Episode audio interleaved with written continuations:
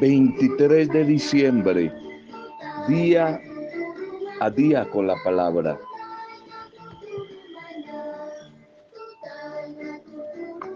Seguimos compartiendo algunas vitaminas espirituales que nos acompañan, nos animan y nos fortalecen en tiempos difíciles que podamos estar atravesando y nos llenan de esperanza, especialmente por estos días vísperas de la Navidad. Hemos hablado de algunas acechanzas que por ahí a veces están camufladas, se esconden buscando la oportunidad para hacer daño, como la frustración, como la depresión, como la agresividad, la violencia, como la fijación a quedarnos en el pasado y no renovarnos, como el fatalismo, un negativismo llevado al extremo. Y veíamos ayer otra sechancha, salirnos de la realidad, negación de la realidad, de lo que soy, de lo que puedo, de lo que vivo.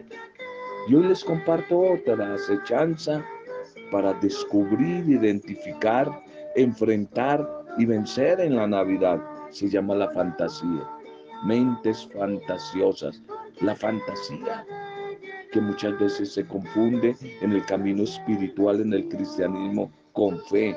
La fantasía que precisamente consiste en creer que las situaciones difíciles se van a arreglar de un momento a otro por mágicas, por medios, caminos mágicos y extraordinarios, simplemente con el tocar, el rozar dos dedos. ya, magia, Shincha la lámpara de Aladino, y ya se solucionó el problema. Mente fantasiosa, que cree que el problema de la economía, desempleo, deudas, se soluciona solamente con ganarme la lotería. Y todo le apuestan a la lotería. Las loterías, una escoba de un santo, un amuleto, un fetiche, que a la hora menos pensada me va a traer la felicidad tantos agüeros, tantas supersticiones que van a transformar la situación adversa, la situación difícil en felicidad y en bendición. Esa mente fantasiosa de algunos y que en algún momento todos quizás la hemos tenido. Se habla de dos clases de mente fantasiosa, de fantasía.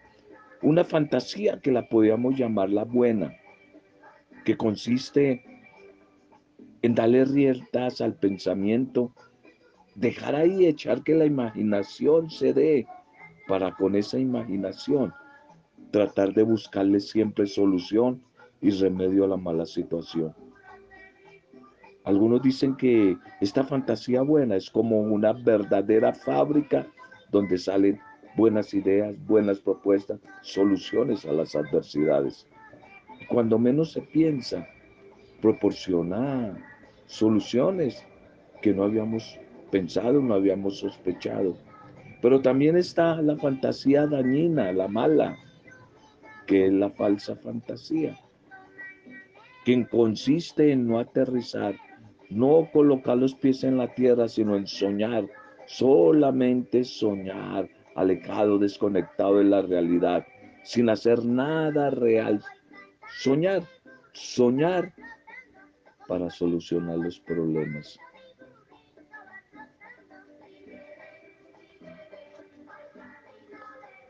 Bien, bienvenidas, bienvenidos. Saludo y bendiciones a cada uno de ustedes en este nuevo momento.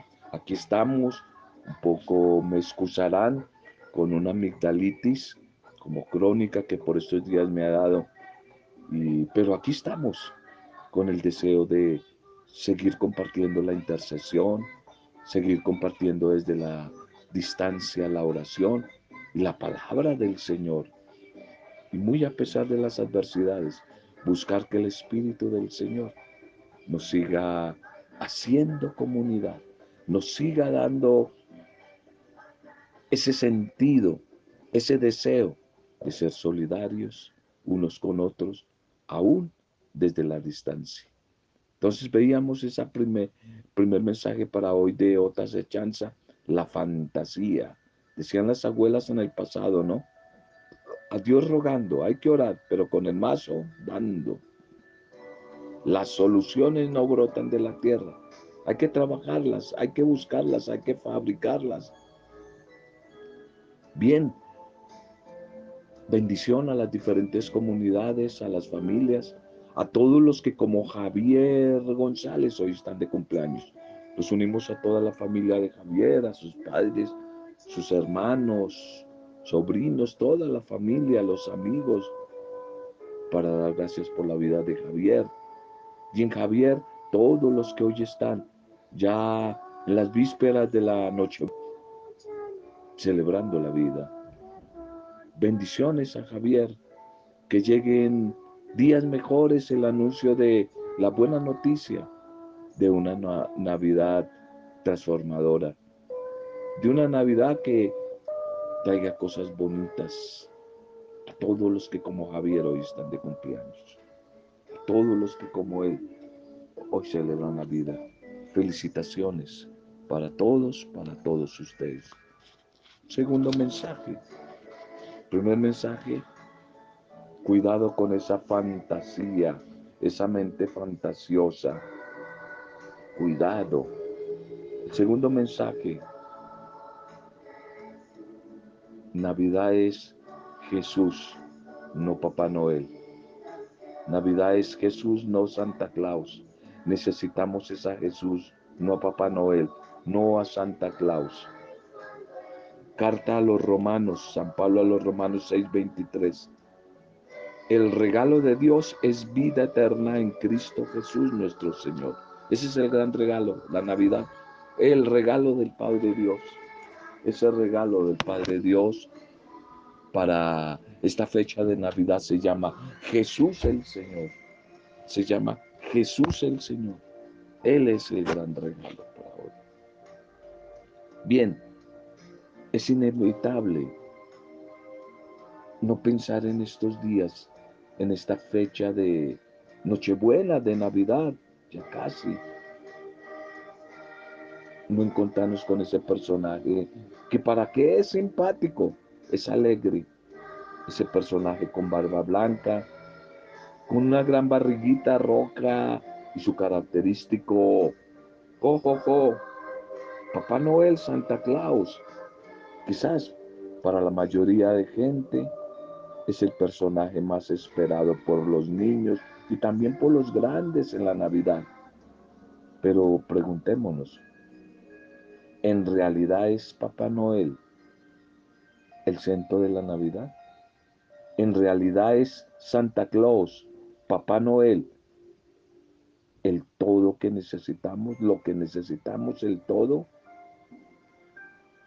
Dios en aquel pesebre allí en Belén un día, envió lo que el hombre y la mujer realmente necesitaban. Porque ese Padre Dios creador conoce a todas sus criaturas. Y quien nació en Belén no fue Papá Noel, sino un niño, un niño que vendría a ser la mejor noticia, la mejor noticia de parte del mismo Dios. Él era Dios, ese niño era el mismo Dios. Qué triste que a lo largo de la historia el ser humano, las mujeres y los hombres, hayamos sustituido al Dios eterno, a ese Dios encarnado, a ese Dios que no se quiso quedar en el cielo, sino se vino a la tierra a buscarnos. Se hizo uno como nosotros. Ese Dios eterno hecho hombre. Y que nosotros lo hayamos sustituido. Sustituido a ese Dios eterno. por otros dioses. Qué triste que hayamos sustituido a Dios en nuestra vida. En personajes como este hombre místico, de dudosos comienzos, no se sabe mucho de este Santa Claus. No hay ni punto de comparación entre Jesús el Señor, el Salvador, y Santa Claus, Papá Noel. Papá Noel vive en el Polo Norte. En cambio Jesús está en todas partes. Santa Claus, Papá Noel, siempre pasea en trineo. Jesús camina al lado tuyo y mío, camina con nosotros. Papá Noel viene solamente una vez al año. Jesús siempre está a nuestro lado. Santa Claus o Papá Noel tiene que preguntarte, ¿cómo es que te llamas? ¿Cuál es tu nombre? Jesús conoce tu vida. Jesús sabe tu nombre desde antes que nacieras conoce tu pasado, conoce tu presente y conoce tu futuro. Santa Claus, Papá Noel, reposa de salud, pero tienes un poco su barriga llena de algodón. En cambio, Jesús el Señor es delgado, es cierto, hasta parece débil, pero tiene su corazón lleno de amor. Papá Noel se ríe, jo, Jesús sabe que a veces las risas no son lo que necesitas, sino más bien necesitas ser escuchada, escuchado, atendido. Lo que tú necesitas es consuelo, es fortaleza, es esperanza. Los ayudantes de Papá Noel hacen los juguetes. En cambio Jesús el Señor no hace juguetes, más bien hace nuevas todas las cosas. Qué diferencia. Hace vidas nuevas, no simples juguetes. Hace todas las cosas nuevas. Jesús el Señor repara los corazones heridos, destrozados y arregla hogares destruidos, en ruinas. Papá Noel hace reír en cambio, Jesús te puede hacer volver a vivir. Si te portas bien, puede que Santa Claus o Papá Noel te deje un regalo, te deje un regalo en los pies del árbol. Jesús el Señor, en cambio, sin importar cómo te comportes, hizo el regalo de su propia vida esa vida que Él mismo ofrendó al Padre Dios por ti, por mí, por amor, por generosidad, allí a los pies de la cruz.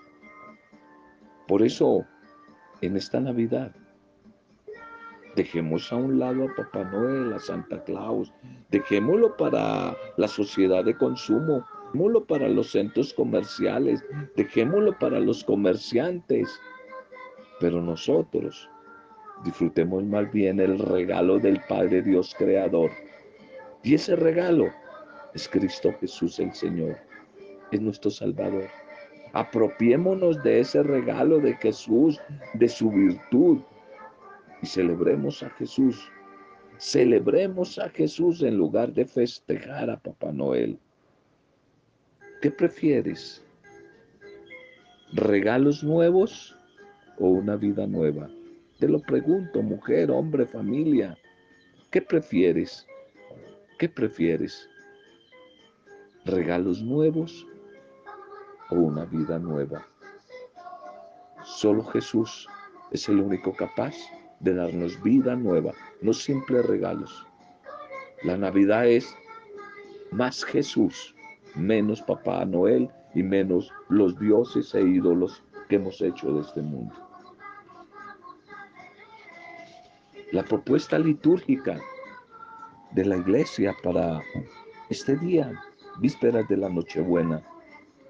Titulemos el mensaje, La mano del Señor nos guía y nos acompaña. La mano del Señor, la mano que en la Biblia es presencia del poder de Dios, pero la mano que también es signo de servicio de trabajo. La mano, el servicio, el poder de Dios que nos guía, nos acompaña. Dios que está con nosotros.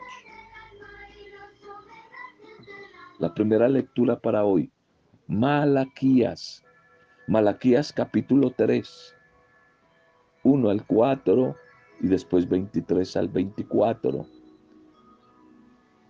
Malaquías, que significa mi mensajero, nos va a decir precisamente el Espíritu del Señor a través del profeta al pueblo. Miren, yo envío mi mensajero para que prepare el camino ante mí. Envío mi mensajero para que ese mensajero prepare el camino para la llegada del Señor. La profecía de Malaquías, mi mensajero, más o menos se ubica por allí en tiempos de la reconstrucción de, del templo, lo que llaman los estudiosos la etapa post-exílica, después de que han llegado del exilio de Babilonia, más o menos por allí a mitad del siglo V antes de Cristo. Y el profeta anuncia que el Señor de la alianza vendrá a juzgar al pueblo, no con los criterios humanos, sino su justicia. Será ese juicio un juicio purificador que iniciará, comenzará aparentemente por los más buenos de la sociedad. Y esta será la ocasión para restablecer el culto auténtico, el culto de la misericordia, ese culto de la justicia, de la compasión, misericordia, que en sí es el que le agrada al Señor. Y sucederá algo completamente inesperado a través de este juicio. La reaparición de Elías, que tendrá la misión de venir y realizar la verdadera conversión, el verdadero cambio. Recordemos que Elías no murió, sino que fue arrebatado al cielo en un carro de fuego. Por eso en la mentalidad judía siempre se esperó, siempre se esperó su regreso. Es que a través de las lecturas bíblicas y en medio, por estos días, este mundo, esta sociedad de tantos afanes comerciales, tanta bulla, propia del diciembre, no necesariamente, no necesariamente de la Navidad. Es que por estos días la iglesia, la iglesia aprovecha esta oportunidad. Aprovecha esta oportunidad para hacernos tomar un poco más de conciencia de la magnitud de la importancia de celebrar y ante todo vivir. No se te olvide que es válido solamente lo que se vive. Es válido lo que se vive para después celebrarlo. No se celebra algo que no se vive. Y este, estos días la liturgia nos quiere invitar a vivir en toda su profundidad el nacimiento del Salvador. El nacimiento de nuestro Señor, de nuestro Dios, que viene a este mundo. Y Malaquea que Dios antes va a enviar un mensajero para preparar ese maravilloso día. Y critica la sordera, el descuido y la desidia de los líderes religiosos, de los sacerdotes, allí en el culto del templo. Por eso la venida del Señor será una gracia, pero también será un juicio a la vez. Un juicio que será como de un fuego purificador que viene a quemar, a destruir todo lo malo que hay. Para que la ofrenda del templo sea dignamente presentada ante el Señor. Viene ese fuego a liberar, a purificar, a quemar lo que no es Navidad. Ya que el mensajero es identificado con Elías, quien habría de regresar al final de los tiempos para preparar la llegada, para preparar el día del Señor. Y quizás una de las características de la misión de aquel mensajero va a consistir en ser portador de la paz, traerá la paz. Lo mismo que debemos ser todos aquellos que le hemos entregado nuestra vida, que le hemos entregado nuestro corazón a Cristo. Debemos ser puente, instrumento, signo de paz para una sociedad y un mundo cada vez más violento, lleno de heridas, de tantas guerras. Debemos ser constructores de paz. Eso es Navidad, tiempo para optar por la paz. Debemos ser las seguidoras y los seguidores de Jesús, del Mesías que nace, constructores de armonía, constructores de perdón, de reconciliación, de diálogo, de tolerancia en medio de la diferencia. Eso es Navidad. Eso sería la fiesta que deberíamos celebrar. Celebrar Navidad, que celebrar que la paz en medio de las diferencias, en medio de la diversidad, ha llegado para todos, para las mujeres y los hombres de buena voluntad. Por eso la invitación es a detenernos un poco más, interiorizar y preguntarnos seriamente, ¿qué estamos aportando nosotros como mujeres y hombres creyentes en Jesús a la paz del país, a la paz del mundo, a la paz de nuestra familia, a la fraternidad? ¿Qué estamos aportando a la salud integral del mundo? Revisemos nuestras relaciones humanas.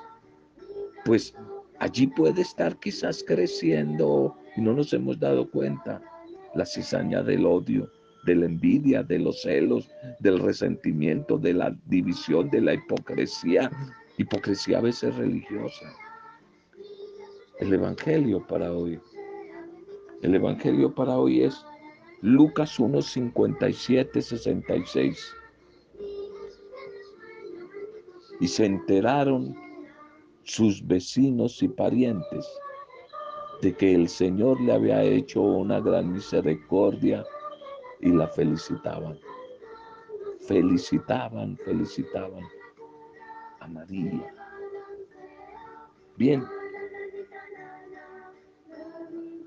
en los evangelios, Juan el Bautista es comparado con el gran profeta Elías, el que había de venir para restaurarlo todo y para preparar la llegada del Mesías. Por eso Juan es uno de los personajes centrales del Adviento. Lo compartimos junto a Isaías, junto a María, junto a José.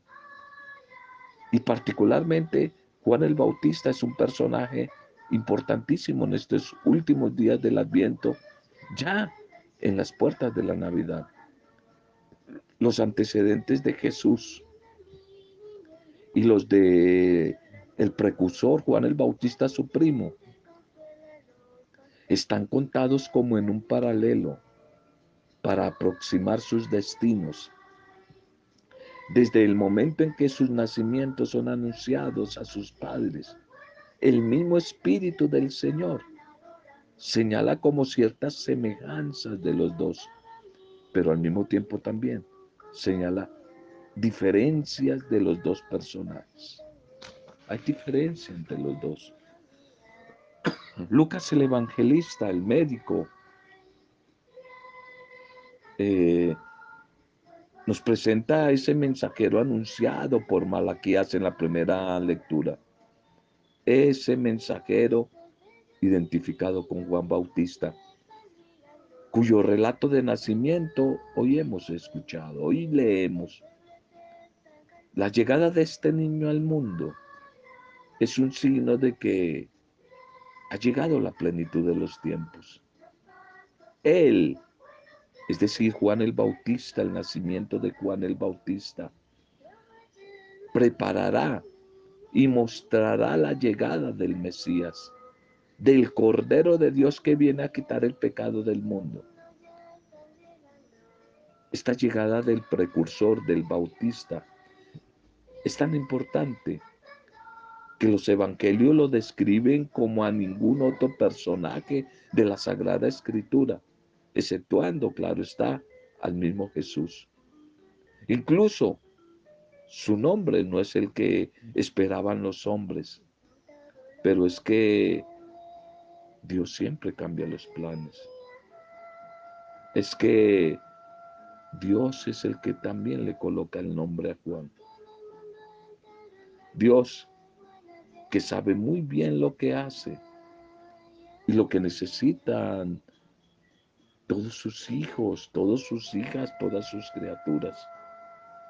Hoy se levanta la voz y figura del Bautista, esa voz poderosa que sigue siendo para nosotros hoy una motivación para que volvamos nuestra vida, para que volvamos nuestros corazones al Dios de la vida, que tomemos conciencia de lo que verdaderamente es importante en esta vida. Y lo más importante es ser tocados, es ser habitados por el Salvador de Dios, que es Jesús. Que ojalá como Juan, todos nosotros como creyentes, estemos vigilantes, atentos, con los pies en la tierra, pero eso sí, la mirada siempre en el presente y en el futuro puesta en Dios. Y eso va a ser posible únicamente con la guía, el alimento diario de la oración, el encuentro con la palabra del Señor, la vida comunitaria, la misión, la caridad, la humildad. Otros caminos solo van a conducir a, la confusión, a la desesperanza, al sinsentido, quizás a la misma muerte. Por eso solo quien vive en sintonía con el resucitado puede ser comunicador de vida para otros y va a encontrar la verdadera paz, va a encontrar el verdadero sentido de vida. Démosle gracias al Señor, al dueño de nuestras vidas. Démosle gracias y pidámosle que siga abriendo nuestros corazones y nuestros ojos para que podamos reconocer la bendición que nos acompaña desde el pasado, la bendición del ayer, la bendición del hoy. Gracias Señor porque nos permites existir. Hoy te pedimos que liberes, desates nuestra lengua para que podamos contar cada una de tus maravillas. Organiza nuestra memoria para que no olvidemos ninguno de tus beneficios, ninguna de tus bendiciones. Que no nos cansemos de valorar, agradecer y alabar y adorar tu nombre y agradecer todo cuanto tú has hecho con nosotros, Señor. Gracias, Señor. Continúa dándonos profetas, mujeres y hombres como Malaquías, como el Bautista, animadores, servidores y servidoras, pastores que nos guíen siempre al encuentro liberador con tu Hijo Jesús, Padre Dios. Infunde en cada uno de el deseo de cambio, de conversión, que nos acerquemos de verdad a Jesús en esta Navidad. Ven, Señor, que te necesitamos. Maranata, ven, no tardes tanto que a través de la palabra que hemos compartido hoy sea bendecida nuestra vida, nuestras familias, nuestras comunidades, parroquias, pastorales, iglesias. Que sean bendecidos nuestros barrios, nuestros vecinos, nuestros parientes, nuestros gobernantes, nuestra nación, nuestros países, Señor. que seamos bendecidos, que tu bendición llegue a clínicas, hospitales, a través de todo el personal que trabaja en la salud. Llegue tu bendición a los enfermitos, a los que están en casa, a los enfermitos físicos, emocionales, a los cautivos, a sus familias que sufren tanto por los cautivos, por los enfermos, a los que están en etapa de duelo y que por estos días de Navidad se hace más fuerte ese vacío. Fortaléceles a todos los que están en etapa de duelo, de duelo en la esperanza, Señor. Llena todo vacío que haya en el corazón de estos hermanos nuestros. Que en Javier González sean bendecidos todos los que hoy están de cumpleaños celebrando la vida. Y todo lo hacemos en clave de acción de gracias, alabanza y adoración. A ti, Padre Dios, Creador, en tu nombre. En tu nombre y a ti, Jesucristo, el Mesías esperado, nuestro Señor y Salvador. Y en tu nombre, Espíritu Santo, intercesor, santificador, dador de vida nueva en compañía siempre de María, nuestra buena madre, la discípula perfecta. Amén. Roberto Zamudio de Dios